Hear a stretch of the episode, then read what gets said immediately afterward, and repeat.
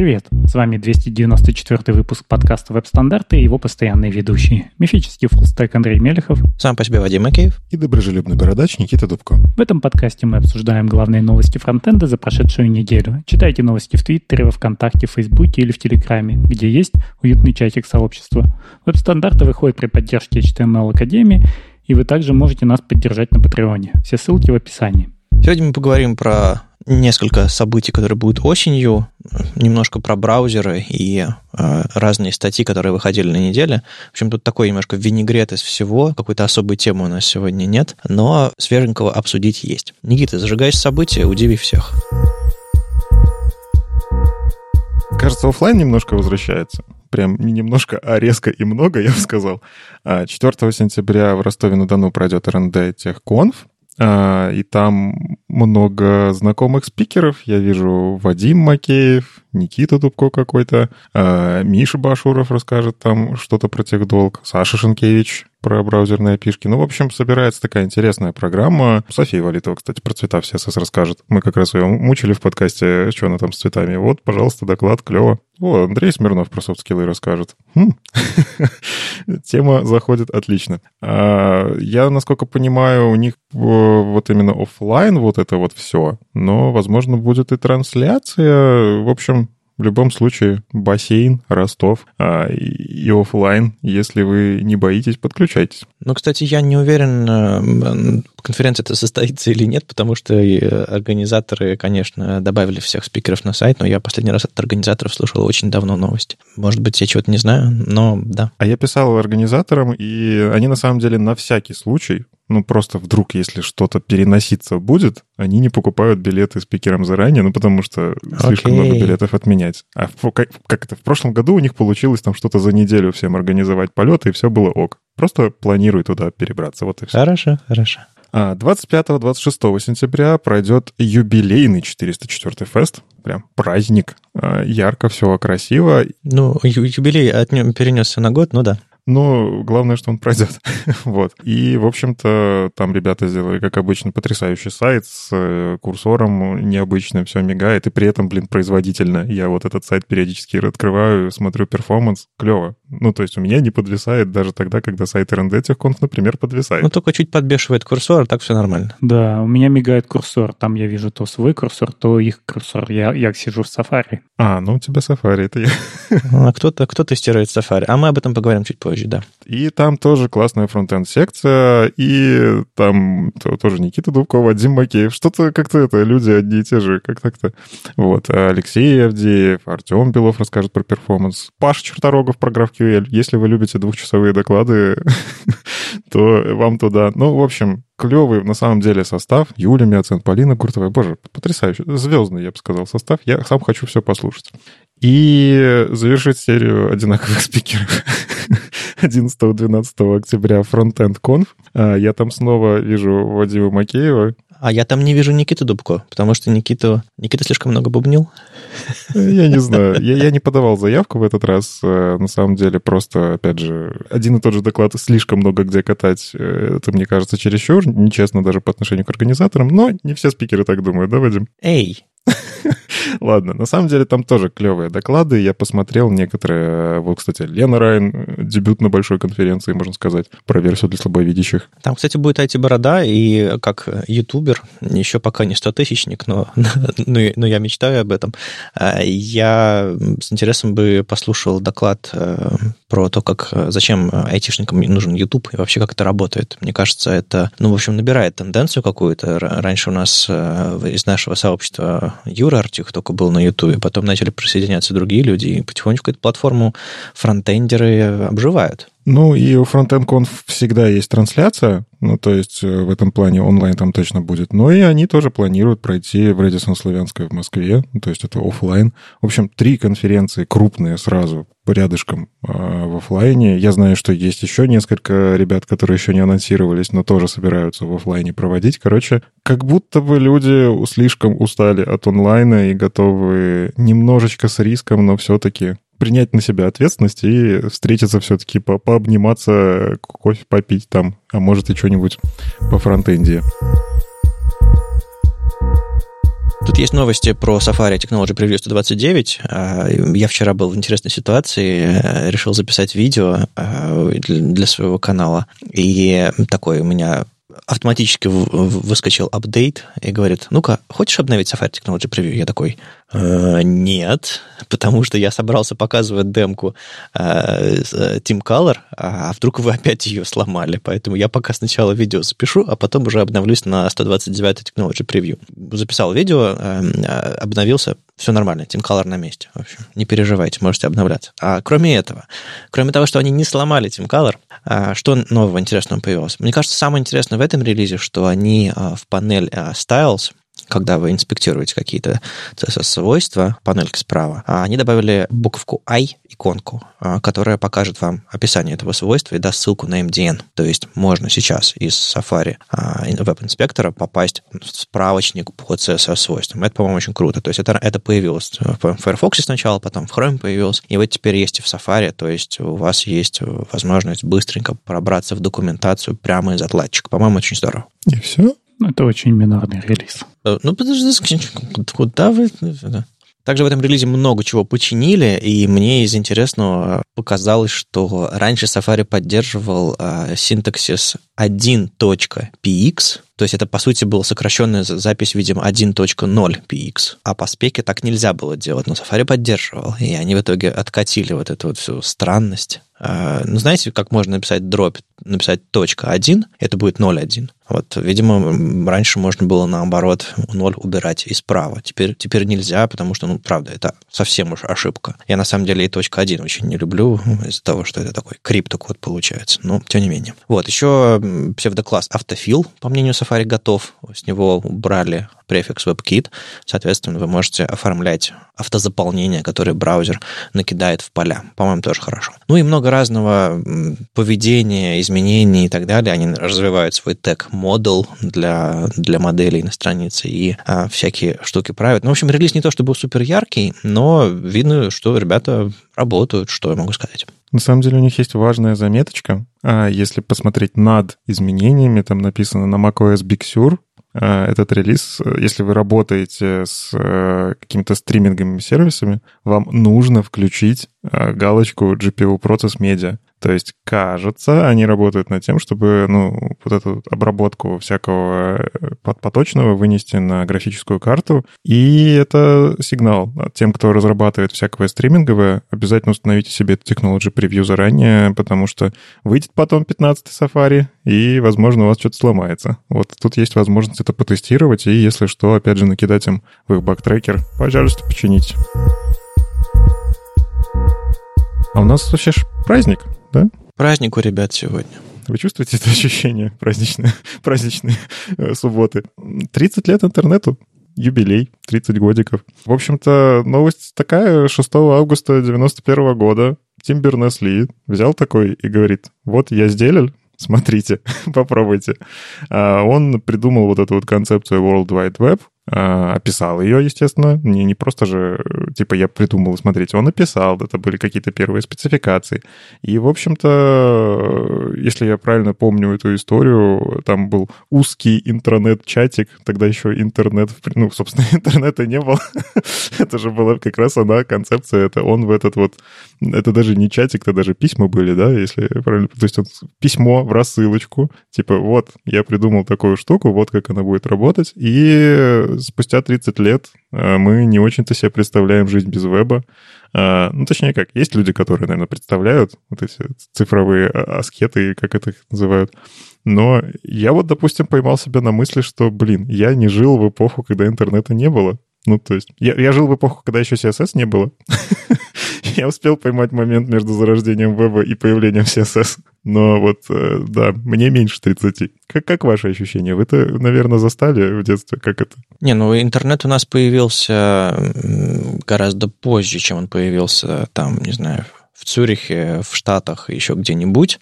Понятное дело, что я отчитываю интернет свой где-то с э, конца 90-х, когда я первый раз вообще зашел в интернет, там сделал себе почту и так далее. Соответственно, ну, для меня это не 30 лет, а для меня это, ну, 20 лет скорее с чем-то. А, но, да, ну, естественно, я жил в эпоху, когда интернета и вообще не было, просто мне было очень мало лет, и я не очень, не очень понимаю. А так вот, по моим меркам, интернет появился там где-то вот в конце 90-х, начало нулевых. Ну, на самом деле это не такая большая разница была между тем, когда интернет появился и, наверное, до конца даже нулевых. А вот позже уже, когда там все получили мобильные телефоны с постоянным подключением. Ну да, это, это был следующий, следующий важный шаг. Да, вот этот шаг, он важнее. И вот есть разница чувствуется. А так, да, у нас, э, конечно, я еще в, в конце школы успел застать интернет и пользоваться им для того, чтобы готовить рефераты. Ну, то есть это было средство для получения информации, не более того. Ну, такая удобная библиотека цифровая, вот в каком-то смысле. То есть ты не идешь в библиотеку, не берешь 10 книжек, а идешь в интернет и скачиваешь эту книжку или находишь там какую-то статью, еще что-то такое. То есть это были какие-то учебные штуки. Ну, плюс музыка, музыка, естественно, MP3, эм все дела. Вот, вот это была основная цель. Это был, это был не то, чтобы интернет, это было, это как сейчас, не знаю, зайти зайти на какой-нибудь э, Google Drive или на какой-нибудь, не знаю, там торрент файл, скачать себе и положить себе и пользоваться локально. Не то, что ты заходил в интернет и там чем-то пользовался, ты скорее что-то себе скачивал. И офлайн письма были в клиентах, э, ну, у Андрея до сих пор, э, и файлы мы скачивали, и вот это все. А вот прям, чтобы пользоваться интернетом там, в интернете это сильно позже наступило благодаря там, усложнению интерфейсов, э, ускорению интернета. Ну и жизнь не была построена вокруг интернета, и, например, в начале, в конце 90-х, начале нулевых вокруг того же Фидо тусовка была гораздо мощнее, чем то, что существовало в интернете в первых там чатиках каких-то. Я вот все до интернета ничего не застал, э, именно вот до интернета, в смысле всякие фидошные чаты и прочее. Ты с BBS не качал Winamp? Я сейчас э, слово Winamp я знаю, а вот BBS нет. Ну, хотя нет, я, я однажды играл в игрушку, мы созванивались по телефону, играли в Need for Speed по, по, по терминалу, а, синхронизировали картинку, но это был единственный мой, мой эм, не знаю, какой-то опыт вне интернета. Божечки, какие у вас развлечения. Это я сейчас подумал, что можно воспроизвести звук, не воспроизводя звук, сказав слово диалап. Диалап, да. А, а насколько бот? Сможешь отличить на 36 и на... Так, пошли нердские шутки, ребята, не обращайте внимания. Дедушки перекидываются шутками. Ладно, на самом деле, в честь вот этого события в E3C небольшую такую э, статью они опубликовали как раз, да, на всякий случай напоминаем вам 30 лет вебу, и они нашли интересную статистику за 2020 год, что происходит в интернете в минуту. Ну, то есть это как раз очень классно для того, чтобы сравнить с тем, что было, когда интернета не было, да, ну, с нуля до чего, за 30 лет до чего выросли. Там такие вещи типа Zoom э, в одну минуту хостит там почти 210 тысяч э, созвонов, 400 э, тысяч пользователей смотрят Netflix. Ну, то есть это, это все такие вещи, когда ну, ты понимаешь, блин, реально интернет стал такой очень важной частью жизни, хотя когда-то его не было, жили без него, и что-то как бы вроде существовали, все было ок. Но, тем не менее, интернет очень сильно поменял мир. И мне еще понравилось, что они добавили несколько таких заметок про то, для чего в целом интернет создавался, World Wide Web, и в принципе, какие ценности, какие направления преследует V3C до сих пор, а веб, он создавался для добра. То есть вот прям это такие вещи, кажется, немножечко романтичные, но веб, он для добра, работа в E3C направлена на то, чтобы в мире стало больше пользы от того, что кто-то использует интернет. Они отлично понимают, что можно использовать э, интернет для чего-то там, нанесения вреда и так далее, а, но, тем не менее, их работа направлена, чтобы этот вред минимизировать и так далее. В общем, интересная такая статья, она немножко вызывает какие-то такие эмоции мне. Вот, вот, вот скорее эмоциональная, я бы сказал. То есть она, ты ее читаешь, и у тебя что-то на душе такое происходит. Но и при этом интересная образовательная минутка, как бы посмотреть, что действительно в мире происходит в одну минуту в интернете. Я вот посмотрел эту инфографику и такой немножко вау, не задумывался, а оно вот оно как. Страшно подумать, что случится, когда, когда и если интернет сильно поменяется. Потому что мы выросли в начале его становления, когда он был максимально открытым, свободным, и то, что сейчас происходит с интернетом, ограничения и вообще, ну, то есть это в, в любой сфере, она сначала свободная и независимая, а потом она начинает регулироваться, чтобы нельзя было слишком большого ущерба нанести, или чтобы оно нельзя было повлиять на, на государственную политику или еще что-нибудь такое. И вот начинается вот это все, и я вот, мне вот интересно, во что трансформируется интернет. Я сомневаюсь, что он останется таким же свободным и классным, каким мы его застали, что мы до сих пор можем почувствовать. Но это разговор там лет через 20 уже. Встретимся, короче. Я однажды заметил в демке Адама Аргайла что он смело использует э, для того, чтобы взять системный шрифт, э, ключевое слово System UI. И на самом деле этой спецификации довольно-таки много лет уже. То есть, э, по-моему, лет шесть назад или типа того завели баг в Firefox, добавить поддержку псевдонима для фонд Family System UI. И я, когда увидел у Адама эту демку, подумал, о, наконец-то все браузеры поддерживают, пошел посмотри. Э, в общем, только Chrome поддерживает. Адам, как обычно, бежит впереди паровоза немножко, э, размахивая флагами, типа, эй, все работает. Нет, не работает.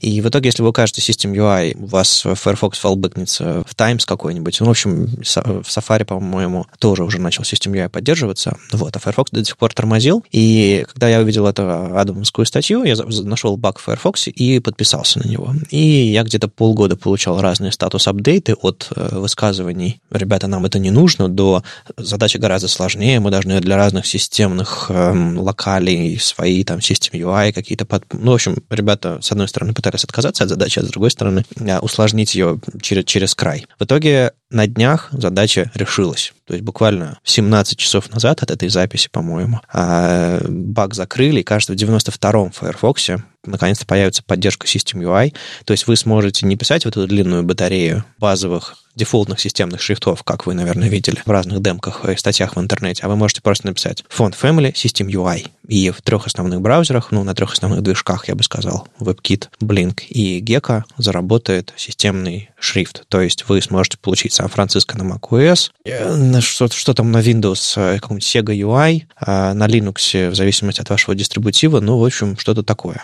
И мне кажется, это хорошо. Наконец-то мы перестанем пользоваться этим длинным стеком э, шрифтов, которые кто-то когда-то собрал, и, ну, как, выглядит как магия абсолютно. Наконец-то сможем пользоваться вот прям системными штуками. А если уж не для всего интерфейса, то, возможно, не знаю, для элементов форм, диалогов, еще для чего-то, что, ну, как бы принадлежит к системе операционной. Есть разные стратегии. Главное, что главный урок, который я отсюда вынес, подписывайтесь на баги, которые вам важны, а следите за ними, ставьте звездочки и вообще обозначайте разработчикам, что вам это важно и нужно. Я, собственно, в этом баге тоже отписался, сказал, что смотрите, вот тут демки люди постят, в котором не учитывают, что поддержки э, этого всего нет э, в некоторых браузерах. Э, давайте-ка мы ребят, сфокусируемся, чтобы не ломать веб. И не думаю, что мой комментарий повлиял, но это еще одна из не знаю, каплей, которая а, наконец-то обрушила этот, э, эту плотину, и э, баг пофиксили. В общем, ждем в 92-м Firefox System UI. Может быть, расскажу у себя там э, видео, запишу на эту тему тоже, потому что штука интересная. Очень интересная штука, и я буквально недавно у себя в блоге чинил это. Э, нашел вот этот System UI, обрадовался, что он такой классный, сделал себе сайт. Ну, типа, у меня замечательный сайт у меня показывался там, где я тестирую, да, э, но Firefox я, ну, каюсь, не открывал, потому что, э, ну, come on, Должно же все работать. А у меня как раз-таки была проблема, что шрифт был Times. Не знаю, те, кто заходили из Firefox, может, им и нормально было. Ну, то есть у меня сама идея использовать системные шрифты, не использовать кастомные, для того, чтобы был максимально легковесный сайт. Мне пришлось ставить костылик. Причем я тогда нашел, что поддержка Firefox нет, такой, ага, надо вставить костылик, и забыл на месяц. Ну, то есть я потом спустя месяц открываю свой блог в Firefox, я понимаю, что так, одно незавершенное дело, и я буквально недавно этот костылик все-таки вставил, и тогда можно будет его наконец наконец-то убрать. На самом деле здесь клевая история про то, если вы делаете какие-то приложения, которые действительно, может, мимикрируют подсистемные. Например, в macOS, в принципе, это нормальная практика, когда вы делаете те же электрон-приложения. Ну, то есть, если... Ой, или, или если вы показываете этот скамерский диалог, что, типа, мы сейчас отформатируем вашу операционную систему, вам тоже лучше использовать систем UI. Ну, если с этой стороны посмотреть, тоже, да. Ну, в общем, если вы действительно делаете что-то, которое, штуку, которая похожа на то, что что-то системное, ну, опять же, на электроне таких приложений пишется много, это классно. Мне вообще нравятся приложения, которые ведут себя как нативные. Ну, то есть это такой более плавный переход от того, вот я в системе, я что-то куда-то кликаю, у меня появляется что-то почти системное, и оно делает что-то полезное. Ну, короче, мне такие нравятся, нравятся штуки, и там ребятам не нужно будет просто тащить кучу шрифтов, если у них нет какой-то там специальной идентики. И просто пишешь System UI, и все работает. Кстати, WebKit действительно работает уже. Ну, недавно, но оно работает. То есть я вот это как раз-таки тестил. Firefox, клево, что сюда добавился, можно не бояться делать вот эти клевые вещи. И мне на самом деле хочется больше таких предустановленных штук. Ну, то есть, э, чем больше свойств будет вести себя ближе к системе, ну, это мой взгляд на вещи. То есть, я считаю, что все-таки система и браузер уже в последнее время очень неразрывно связаны. Это должен быть плавный переход, если вы подразумеваете, что пользователи и десктопом, например, пользуются приложениями и браузерными приложениями, наверное, в каких-то случаях действительно использование чего-то а системного, то, что настроено уже у пользователя. Тут же еще какая история? Я же могу в системе взять и перенастроить. Ой, да, у, нас, у нашей общей знакомой на телефоне стоит шрифт, не знаю, видел ты или нет скриншота. Видел. А, вот, да, вот там ее шрифтик, ух, какой-то абсолютный фэнтези слаб какой-нибудь, страшно. Кстати, насчет твоего бложика ты мог проблему исправить проще, ты мог написать System UI, запятая, sans serif. Это уже был бы не Times. Это такой фалбэк. Именно так я исправил. Окей, okay, хорошо. А так, в принципе, а, когда Firefox поддержит, он из этого стека System UI sans serif будет выбирать System UI, потому что он его поддерживает, и дальше проходить по нему не будет. Это, в общем, такой нормальный фалбэк. А, и, допустим, если какое-то семейство узкоспецифичное, даже вот системное такое, не поддерживается. Chrome 93 принесет нам очень интересную вещь. Что, опять? Что, да. что вы думали, что я про Chrome ничего не скажу в выпуске? Нет уж. На самом деле, а, обалденная вещь, которая придет, а, про нее рассказали Томас Штайнер и Франсуа Бафорт. А, в общем, если вы используете всякие Prefers Color Scheme, Prefers Reduced Motion для того, чтобы на клиенте решать, включать ли темную тему, убирать ли анимации, ну, как обычно, там иногда либо просто большая CSS приходит, в которой это как, как мы раньше адаптивную верстку писали, берем и все-все-все пихаем в один файлик, если надо, сработает. А есть подходы, ну вот, например, как э, я не раз говорил в Яндексе, мы пытаемся там определить user-agent, мы пытаемся по нему выцепить все-все-все, что браузер умеет, и, например, не присылать ему ненужное, потому что для нас каждый там байт может повлиять на загрузку страниц. И эти подходы, кажется, чересчур э, радикально отличаются. То есть либо мы отдаем слишком много, либо мы отдаем совсем мало, при этом еще надо серверную разработку подключать, определять user-agent ы, поддерживать такое действительно сложно, не каждый проект себе может позволить. И здесь выходит вот прям таким, я не знаю, я вас всех спасу, а, специальный заголовок. Sec ch. Ну, это семейство заголовков, то там даже два заголовка. А accept ch и э, sec ch, например, э, prefers color scheme. А как расшифровывается этот префикс sec ch? ch э, — это client hint. То есть клиент подсказывает, что он умеет, э, или какие у пользователя стоят настройки. Например, я включаю у себя в системе, что я хочу темную тему. Ну, самая популярная сейчас вот эта история, что появилась, ее начали активно форсировать. Значит, у меня сработает Prefers Color Scheme Dark в CSS. Ну и в медиа всяких э, штуках для того, чтобы в линк это подключить. Короче, везде, где можно применить это медиавыражение, оно сработает. Но мы можем пойти дальше. Мы можем отправить заголовок SexCH Prefers Color Scheme с клиента, точнее, браузер сам его отправит, если вы у себя на сервере напишите accept ch и укажете список того, чего вы вообще ждете. Причем вы можете указать, например, что в ответе, что вы принимаете заголовок, связанный с Color Scheme, и ваш, э, ваш ответ поменяется от того, что придет заголовок Color Scheme. И браузер таким образом может понимать, что ему, например, нужно кешировать или не нужно кешировать. То есть там какое общение получается? Браузер сначала отправляет, что он умеет э, вот этот э, CH-заголовок, ему сервер должен такой, ага, окей, значит, я жду, что ты мне будешь отправлять вот такие, вот этот сайт, он ждет, что ты мне скажешь про, там, не знаю, а, Reduced Motion и Color Scheme. И уже клиент в этот момент тебе отправляет, окей, у пользователя стоят настройки, он хочет темную тему, и он не хочет анимации, ну, то есть убрать Motion. Ты уже у себя на сервере в этот момент принимаешь решение. Во-первых, ты говоришь клиенту, что э, я буду менять поведение в зависимости от этих заголовков, поэтому, наверное, тебе кешировать не стоит. Ну, потому что если закешируешь, будет приходить э, другое. Кажется, тут, ну, типа, пользователь ждает темную тему, а мы ему закешировали, отдаем светлую. Вот этот заголовок этот решит эту историю. А дальше начинается история про то, что вы можете на сервере обработать и, например, отправлять только файлы темной темы. Томас пишет в статье, что они на главной странице Гугла это делают, потому что там э, стили просто инлайнятся в HTML из-за перформанса. То есть, несмотря на то, что браузер страшно, со страшной силой приоритизирует файлы стилей, когда он только их находит в HTML и начинает их загружать, если их заинлайнить, это будет ну, максимально быстро. Я думаю, на главной Яндексе тоже э, стили инлайнятся, или, по крайней мере, ну, раньше так было. Конечно, критические стили всегда инлайнятся, так быстрее. В общем, это понятно, что это только в 93-м хроме, и, скорее всего, браузеры начнут это активно поддерживать э, и улучшать. То есть это семейство расширится, там, возможно, появится не только кола. Сейчас, по-моему, сейчас найду, какие поддерживаются. Поддерживается сейчас Prefers Reduce Motion. Это про отключ... если пользователь не хочет лишнего движения по тем или иным причинам. Prefers Reduce Transparency. Вот это, кстати, я даже удивился, я не встречал. Ну, типа, если ты не хочешь э, прозрачность, вот мне даже интересно, ну, тоже, тоже наверное, какая-то такая настройка есть. А Prefers Contrast — это скорее история про Windows, где вы можете High Contrast мод, мод включить. Это тоже про доступность. Ну, и... Ну, на macOS тоже можно включить High Contrast мод. Угу. Forced Colors. Вот это, кстати, интересная штука. Я хочу посмотреть, что за оно, потому что, ну, как-то я не сталкивался с этой медиафичой, но она, оказывается, есть.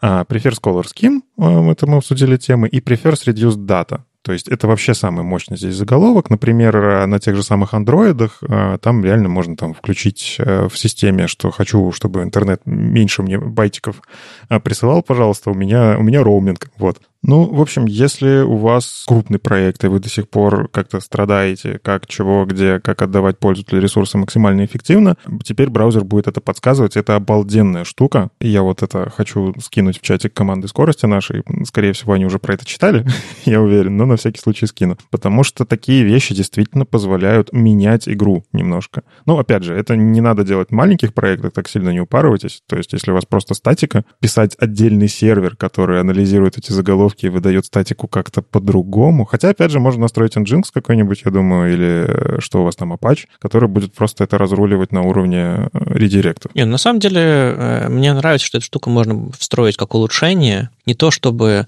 если вы подключаете файлы стилей на основе вот этих всех prefers color scheme, например, а, это все сломается. Нет, это все будет работать. Просто вместо этого вы можете а, по заголовкам определять и, и что-то инлайнить а, прямо в, в HTML. Соответственно, у вас просто логики на сервере добавляется. Но если браузер этого не поддерживает, вы отдаете ему как обычно. И, ну, работает, что тут можно сказать?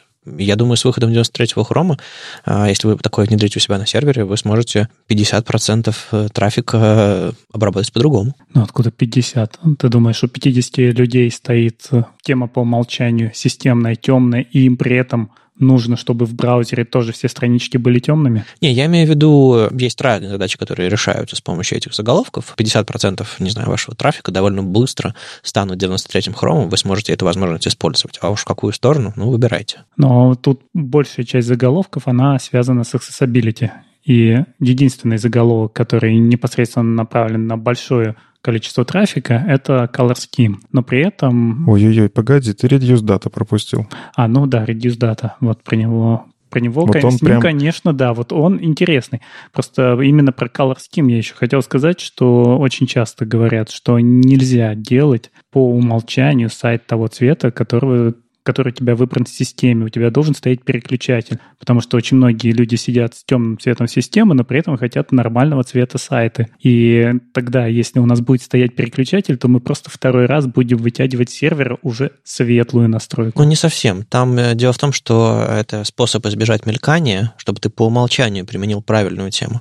Просто сейчас, э, я опять же, я, я, я, я видео записал про это все дело, выпущено неделя.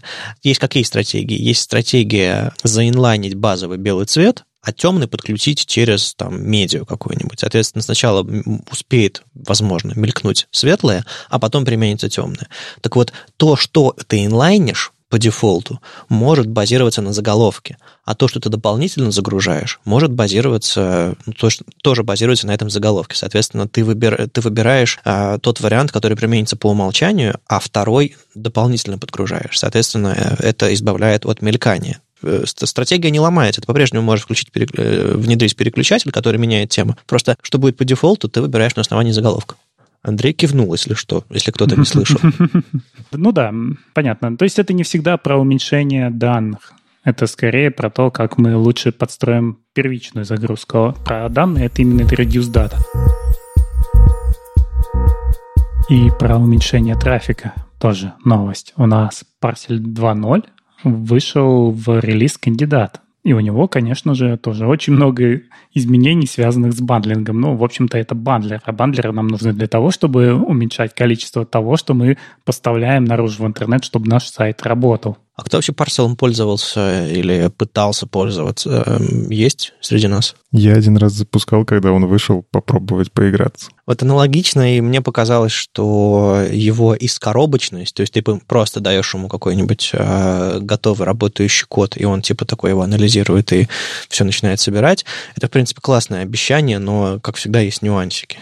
Он скорее интересен как способ попинать веб-пак, о том, что Webpack слишком сложный. Mm-hmm. Когда у нас появляются другие решения, которые говорят, а вот мы можем вообще с нулевой настройкой все сбандлить, Webpack приходится двигаться и уменьшать сложность. Да, это был, это был момент, когда, собственно, они действительно его укусили больно вот за это место, и он, э, следующий релиз Webpack, по-моему, вышел такой типа Zero Config. Ну, как бы нет, но хотя бы попытались. Да, было заметно. Но мне кажется, что даже как-то сложность веб-пака снизилась. Или, или я просто стал в нем лучше разбираться. Наверное. А, хорошо, а так вот у парселя есть проблема второго альбома или нет? Хм, это ты сейчас говоришь о том, что мы очень не знаю, очень большая ставка была сделана. Ты как, допустим, молодая, молодая группа выстрелилась с крутым альбомом, всем понравилось, и все ждут от тебя второго альбома, и тебе нужно доказать, что ты вообще можешь развиваться, не знаю, двигаться дальше, или ты будешь то же самое делать. Вот Парсел во второй, второй он каким-то образом а, доказывает свою полезность. Ну, сложно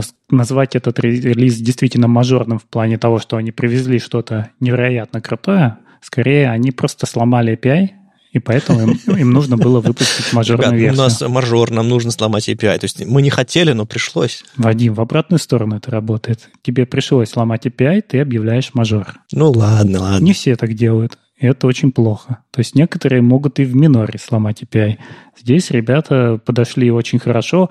На самом деле у них очень классно выводятся ошибки сейчас когда вот он видит какую-то несовместимость, он прямо все расписывает и показывает вот это вот здесь уже так нельзя, замени вот на это, и тогда будет работать. Но что здесь важно? Смотри, они не только работают в парадигме Zero Config, но еще они работают в парадигме использовать то, что есть в стандартах, не вводить никаких своих языков, не делать что-то там, какую-нибудь хитрую магию. И вот здесь они все немножко причесали. А это не они придумали. Сейчас пошла тенденция вот со всеми этими витами, э, вот этим трехбуквенным э, от, от, от, от Preact, господи, я забыл, VMR, по-моему. Пошла традиция, что, окей, ребята, у нас есть ES-модули, давайте мы их в полный рост использовать. Но здесь они не просто используют модули, а они используют их честно. То есть если раньше он говорил там, о, модуль, значит это будет ES-модуль. Теперь он говорит, возле ES-модуля вы должны написать type модуль.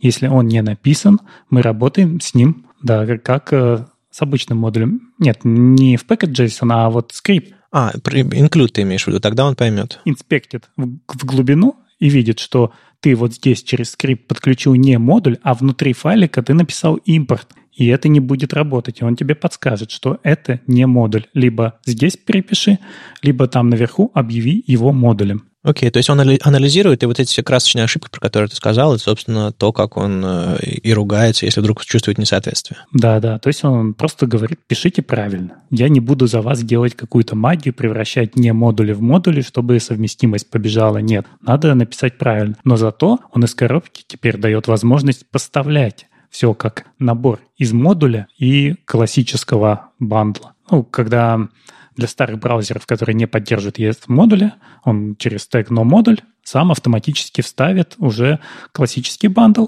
а над ним поставит уже бандл, который обычный модуль. Круто. Да, это очень хорошо, потому что уменьшает количество трафика. Наши бандлы, собранные для браузеров, которые поддерживают модули, они по умолчанию меньше, потому что эти браузеры поддерживают очень много фишек из современного синтаксиса. Мы как бы отсекаем сразу кучу браузеров, которые устарели, для них собираем старый бандл, более тяжелый, для новый, более компактный бандл, и здесь уже у нас это все поставляется из коробки. Кстати, кстати не только с JavaScript нативные, они еще не требуют больше префикса URL, когда картинки используешь. И это очень круто, потому что, собственно, их вот это вот zero config, он действительно был zero config еще в первой версии, но вам в вашем коде приходилось писать какие-то специальные штучки, чтобы бандлер вас понимал. Всякие там э, шаблонные строки, всякие там префиксы и прочее. Э, ну, мне кажется, что это было замусоривание кода бандлер-специфичным кодом. Ну, не совсем они смогли от него отказаться, вот эти их named pipeline, потому что они сделали поддержку ворклетов,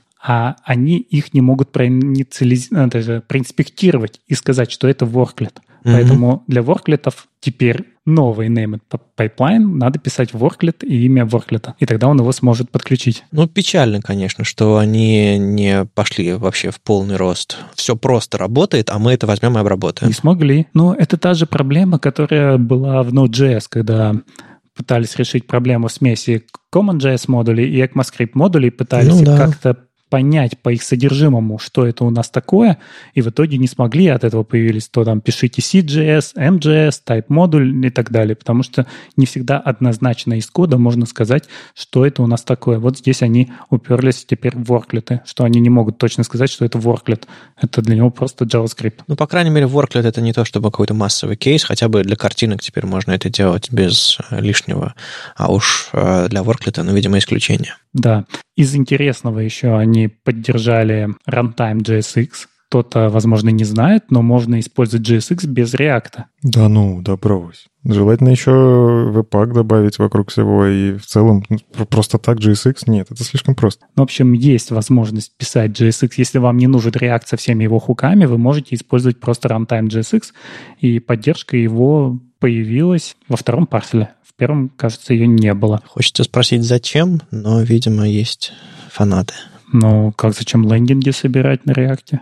Без реакта же. На JSX. Собирать лендинги на JSX, ты хотел сказать. Ну, мы же Handlebars какой-то поддерживали на клиенте. Это был удобный способ там что-то... Ну, короче, синтаксис какой-то, который позволяет тебе на клиенте гораздо проще что-то добавить, переопределить и встроить. Это на самом деле очень классная вещь, из-за которой, в принципе, потом родились все эти фреймворки, которые компоненты и так далее.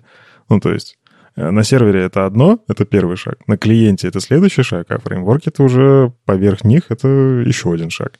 Так что на самом деле я, я видел проекты, которые затаскивают себе на клиент вот как раз-таки JSX отдельно и Handlebars я видел вот проект. Не, ну всякое можно использовать, всякую шаблонизацию. Просто мне кажется, что есть полегче и попроще tagged literals и прочие штуки прям встроенные в платформу. Вам не нужно тащить отдельный, отдельный движок JSX в браузер, чтобы все это заработало. Но, но смотрите сами. Ну и в целом привезли еще кучу оптимизаций, добавили SVGO, ускорили все, уменьшили размер бандла, подключили утилит.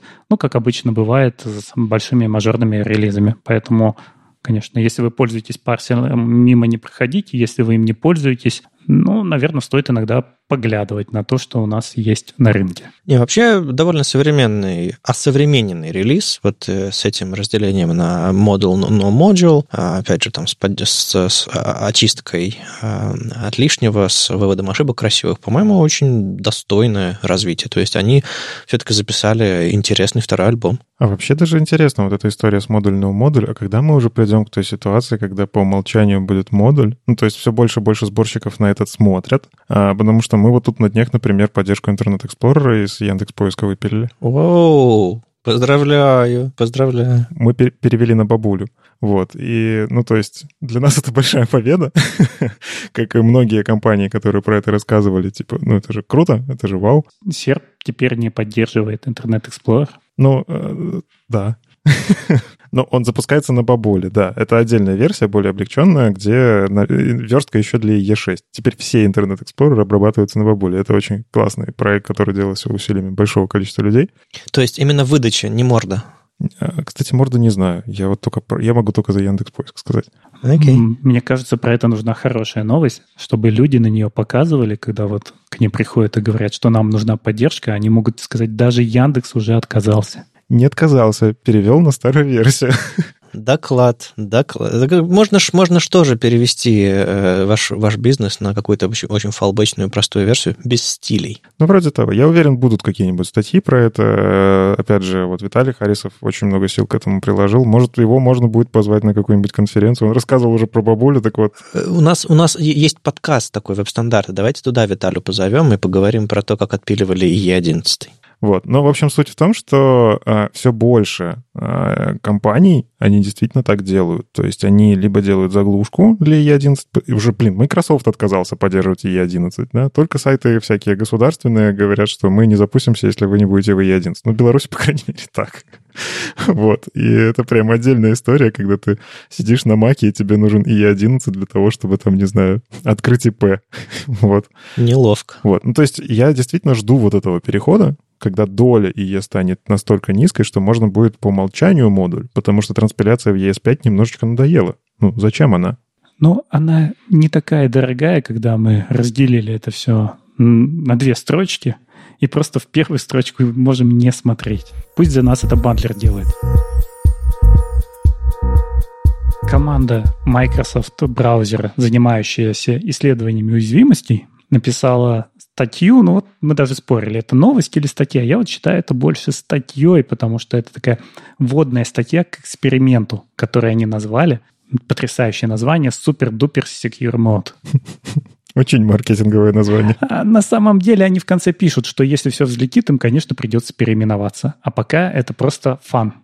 Э, так вот, главное, что эта штука уже есть в Edge, ее можно включить. А, собственно, суть в чем? Смотрите, на самом деле суть здесь очень интересная.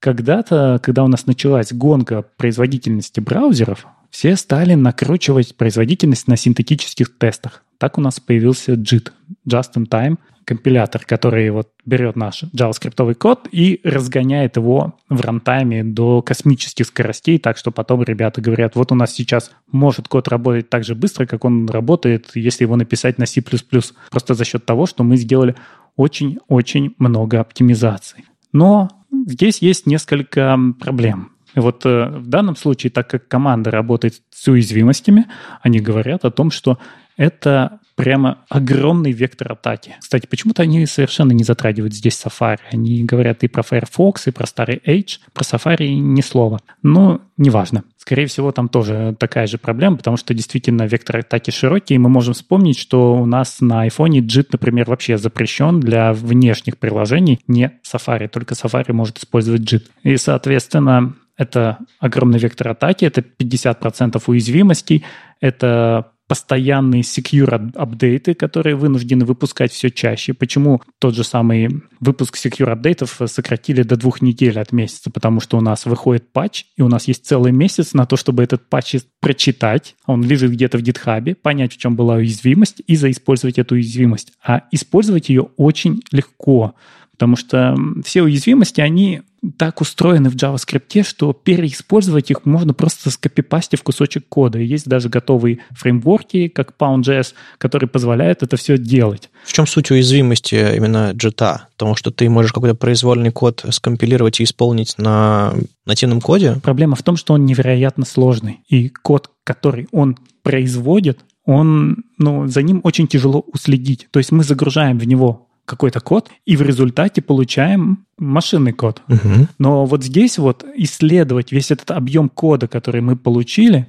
невозможно, и к нему нельзя подключить никакие статические анализаторы. И вот здесь э, получается, что у нас все время производится огромное количество кода, который никак не исследован на уязвимости. В нем, в нем постоянно их находят и переиспользуют в куча эксплойтов. То есть то, что компилятор на лету в браузере, вот буквально на лету скомпилировал из твоего кода, а, может оказаться очень опасным и получить доступ до того, до чего не должен получать доступ. И из-за того, что он работает вот каждый раз э, на лету, соответственно, это сложно анализировать. Да. Тут же даже не в доступе дело. А у тебя есть такая штука, как горячий код и холодный код. Код, который выполняется чаще, он же там джитом, я так понимаю, оптимизируется и делается как-то так, чтобы становилось по-другому, там, ну, короче, сами конструкции вот эти кода машины, они становятся другие, и выполняется операции в секунду как будто бы больше. Угу. И у тебя банально на замере времени выполнения какой-то функции, ты можешь, например, фингерпринтинг включить, там, не знаю, ну, то есть у тебя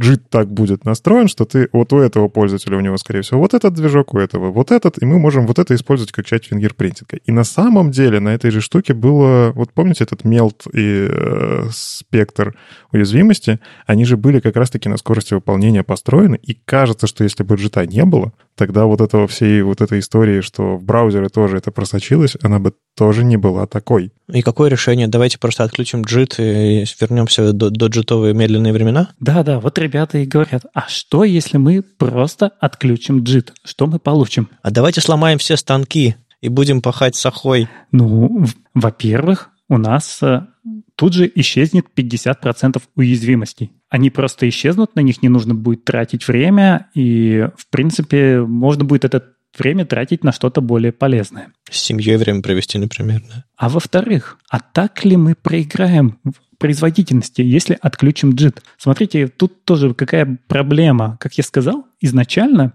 наши JIT особенно в V8, разгоняли на синтетических тестах, таких как Octane, которые не отображали то, что реально происходит в вебе. По-моему, это, это, это ребята из э, веб-китая его сделали, да? А вот кто его сделал, я уже не помню, потому что им не пользуются уже довольно давно, потому что, в принципе, считается это достаточно плохим способом тестировать производительность на синтетических тестах, то есть на тестах, которые не отражают то, что происходит действительно. Соответственно, в какой-то момент они поняли, что вот пошли не туда, что очень сильно разогнали вот эту синтетическую производительность, сделали супер джит, но большая часть сценариев, которые происходят у нас в вебе, когда мы просто заходим, открываем какой-нибудь ютубчик, смотрим его, закрываем, открываем там ВКонтакт, пишем комментарий, закрываем, она не такая. Это вот то, что называется baseline.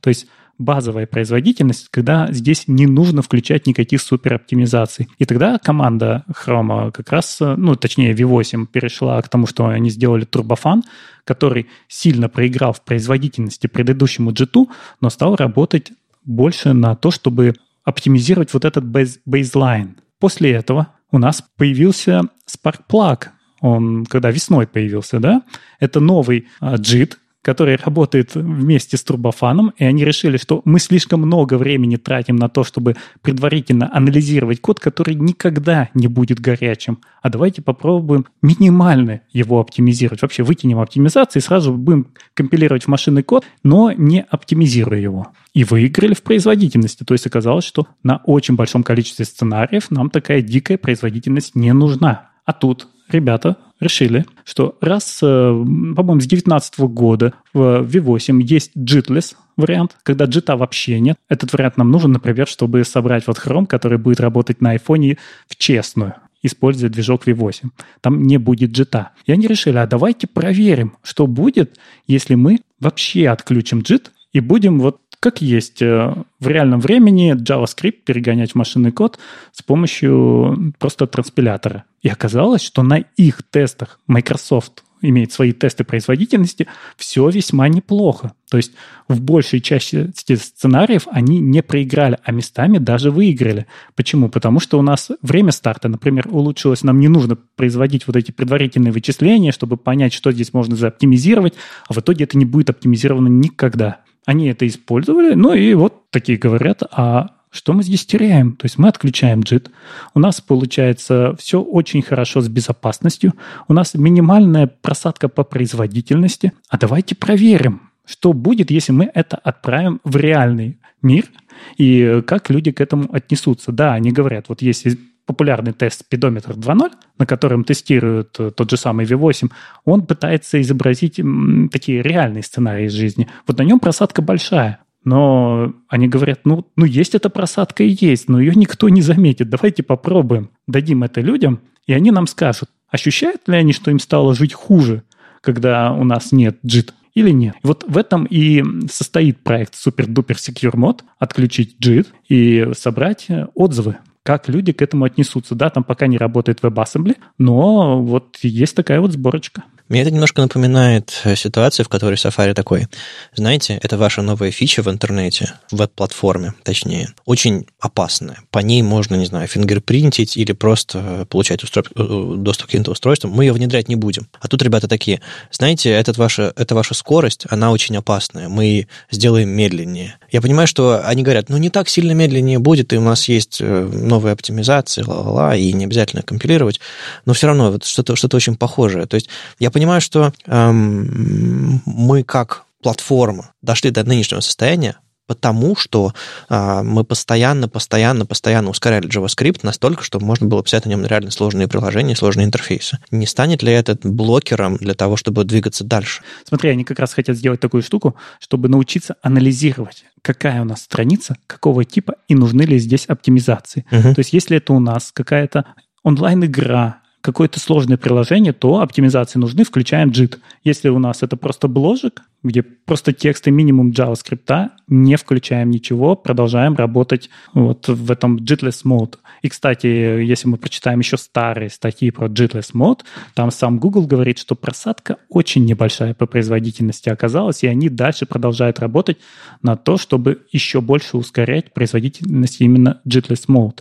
То есть план не в том, чтобы убить JIT вообще, а в том, чтобы включать его тогда, когда он на самом деле нужен. Да, и таким образом, чтобы, да, у нас есть этот вектор атаки, но чтобы он был хотя бы не везде, не на каждом сайте.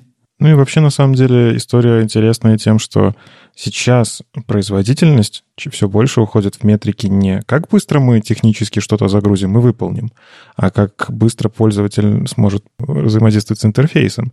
И вот этот вот perceived performance, да, который воспринимаемая производительность, это чуть ли не основная метрика. Многие компании, опять же, на нее переходят. Всевозможные вот эти первые отрисовки, когда ты уже видишь первое взаимодействие со страницей, они же про это. Раньше мы просто замеряли. Web Vitals, он сфокусирован на этом, да. Да, раньше же мы тупо замеряли. Байтики дошли, все, считаем, что хорошо. Потом такие, ага, но у нас же там еще JavaScript. Окей, давайте замерять, когда JavaScript выполнился. А там все равно еще пользователь ничего делать не может. И вот мы двигаемся к этому, и мне кажется, классно будет, если Microsoft потом предоставит вот эти исследования, что по perceived performance, ну, выключили мы этот э, JIT, а пользователи вообще не заметили. Так может, действительно JIT не нужен? То есть да, у нас есть синтетические замеры, у нас есть реальные замеры, как это работает с точки зрения машины, что да, там 3%, 7%, 15%, неважно какие проценты, но мы выигрываем, да, но с точки зрения пользователя, я нажимаю клик, да, это ж какой у тебя должен висеть обработчик, чтобы JIT пригодился для того, чтобы твой клик вот прям обработать, да, вот этого JavaScript, и что-то там перерендерить. Ну, вряд ли у тебя действительно из-за того, что приложение огромное, будет столько горячего кода. Ну, то есть э, я здесь согласен. Интересна сама история, что задумались, а нужен ли этот горячий код, а может у нас настолько производительное устройство, что мы уже и не почувствуем.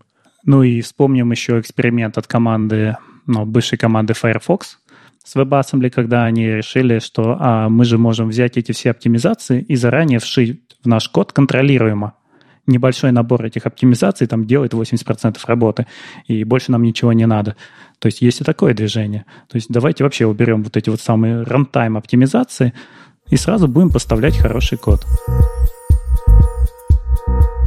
Вышла очень короткая, но, мне кажется, достаточно полезная статья, кстати, тоже про какие-то оптимизации. Сильвестр Бестрович написал очень простую заметку. Вы хотите включать CSS-селекторы, а не выключать их. И он приводит пример, наверное, который знаком каждому верстальщику, которому приходилось делать отступы в списках. ну, то есть вы делаете список, у него есть э, вот эти вот элементы списка, и, скорее всего, ваш дизайнер нарисовал, что давайте между элементами списка у вас будет там отступ, например, там 20 пикселей, допустим. Есть, какие есть два подхода? Первый подход, который сразу приходит на ум, мы делаем там margin bottom 20 пикселей у всех лишек, а у последнего, у last child, делаем margin bottom 0. Ну, согласитесь, все же так делали. Ну, я так делал, честно признаюсь. Вадим кивает. не, признается голосом.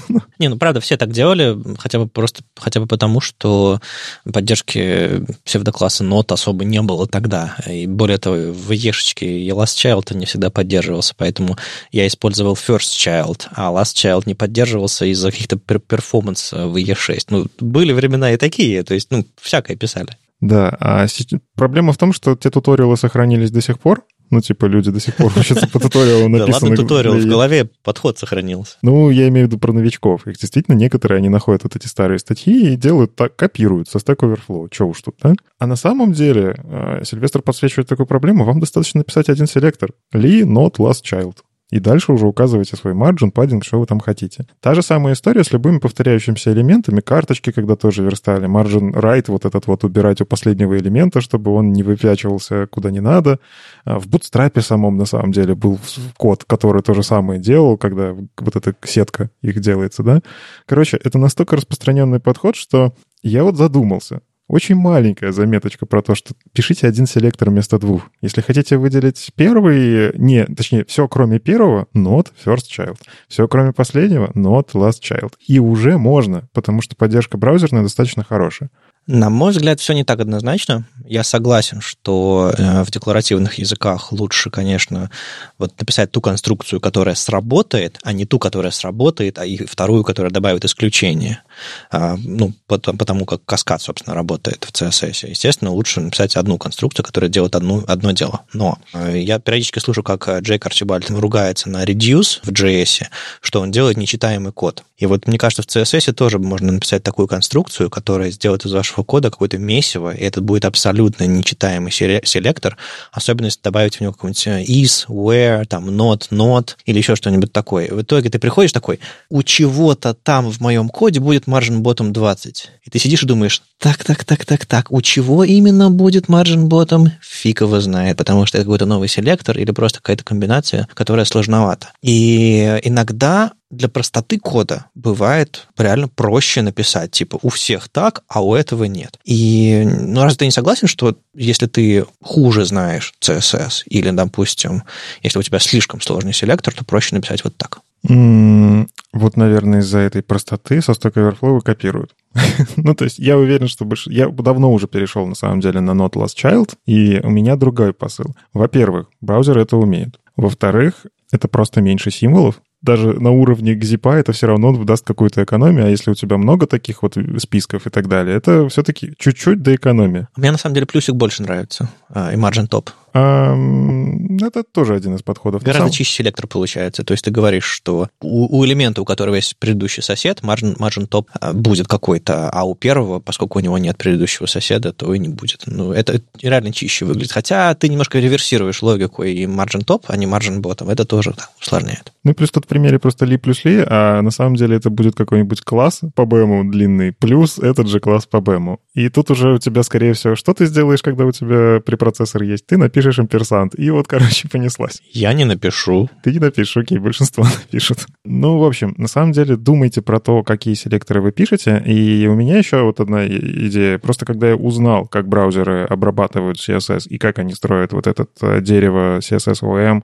как они вот этот каскад применяют, я понял, что мне жалко эту машинку, которая просто из-за того, что я ленивый такой беру и пишу кучу переопределений, э, браузеру приходится делать сложнейшую логику для того, чтобы на каждый мой чих, на каждое там, не знаю, добавление нового класса в CSS, спасибо JavaScript, мы это делаем постоянно, там какой-нибудь стайл просто пишем, и все. Браузеру, блин, нужно пересчитывать кучу-кучу всего, а вы, когда делаете эти переопределения, ему нужно на один элемент еще больше пересчитать. Ну, короче, чем меньше, чем более осознанно декларативный код мы пишем, на самом деле, тем меньше потом будет ошибок. Вам потом, когда рефакторить этот код, вам нужно будет не в двух местах рефакторить, а в одном. Но я согласен с Вадимом, если у вас селектор превращается в полотнище на 200 символов, наверное, нужно что-то сделать. Либо, во-первых, подумать, чё, чё, откуда у вас эти 200 символов вообще набрались. Возможно, вам надо наконец-то BEM в проект все-таки внедрить и отказаться от бутстрапа с его импортантами. А, либо все-таки преобразовать эти вот сложные какие-то вещи в что-то попроще, без нотов, без исов. Но, короче, маленькая заметка, а у меня, опять же, прям мысли-мысли, и вот захотелось поделиться. Ну, на моем опыте декларативность, она хуже считывается новичками, и она требует, ну, то есть к ней надо привыкнуть, потому что императивная конструкция, ну, прочитал, понятно, что здесь делается, а здесь нужен опыт. Это вот, знаешь, вот здесь я могу что ответить. CSS очень многие JavaScript-разработчики считают, я не буду его учить, потому что, ну зачем, я же JavaScript-разработчик. При этом ни у кого не возникает необходимости изучать несколько синтаксисов для функций. Ну типа, зачем мы пишем стрелочную, зачем мы пишем function, зачем мы пишем var? Понапридумывали, блин, буду писать все через function, все же замечательно. Да все через стрелки пишут. Ну или так. Но я к тому, что, ну типа, в JavaScript есть куча способов сделать одно это, ну как, Технически это не одно и то же. Там, если знаешь, как работает JavaScript, ты понимаешь разницу между тем, тем, тем, но по факту для новичка та же самая история. А почему он тут пишет var, а тут function, а тут стрелки какие-то? Больше или равно неправильно написал вообще. Вот. Ну, то есть в CSS селекторов очень мало. Ну вот возможности составить селектор действительно мало. И изучить вот эти вот э, базовые вещи, просто чтобы уметь читать этот код. Ну, можно потратить пару часиков. Даже если ты новичок, я думаю, через какое-то время просто понакидывав таких селекторов, ты научишься. Поэтому не соглашусь с этим аргументом. У Джейка Арчибальда в, в блоге очень интересное размышление про то, как написать правильный и хороший альт-текст для ваших картинок, чтобы э, то, что вы там описали, Э, соответствовала задачам. У меня есть интересный опыт, я когда в соцсети пишу э, какие-то посты, ну, то есть не просто какую-то ерунду закинуть, а, ну, не знаю, я что-нибудь там демонстрирую, показываю, и там продумываю свой твит или пост, я кросс-пощу там, типа, Твиттер, Фейсбук, э, ВКонтакте. И я стараюсь вести, всегда для таких постов, которые прям пишу, готовлю, писать альт-тексты. И более того, мне несколько человек, которые меня читают, незрячие, уже регулярно говорят спасибо за это, потому что для них это, конечно, шок, что кто-то вообще этим занимается. Так вот, когда я пишу э, альты, я, я, ну, я какое-то время нач... назад начал это писать, и я все больше и больше начинаю разбираться, и вот в этот пост э, с Джейком как раз мы очень э, совпали по мнениям. Дело в том, что описание альт картинки должно, собственно, передавать не просто описание картинки, а то, зачем вы ее такую в этом контексте используете. То есть можно просто описать все, что вы видите на картинке, формально, и предоставить человеку а, огромное количество лишней информации. Можно вообще ничего не описать, поставить пустой альт и двинуться дальше. Но тогда часть информации исчезнет. И вот у Джейка, например, есть такой пример. У него а, аватарка рядом с его именем, и на этой аватарке он прячется за цветком. И настроение этой картинки шутливое. Он прячется, он улыбается, он шутит, и если мы вот это не передадим, ну, большинство как бы современных верстальщиков, которые я вижу, на картинке бы написали Джейк Арчибальд, Альт, и рядом с, с этой же картинкой еще снова текст Джейк Арчибальд. А скринридер бы прочитал. Джейк Арчибальд, имидж, Джейк Арчибальд. Это довольно бессмысленно. В такой ситуации лучше оставить пустой Альт. Но если вы хотите описать, что происходит на фотографии, это, по сути, ваше высказывание. Это может быть нейтральная фотография, а это может быть шутливая фотография. И вот в, в, в ситуации с Джейком он э, предложил Альт, который типа Джейк хитро выглядывает из-за зеленого там цветка или еще что-то такое. То есть он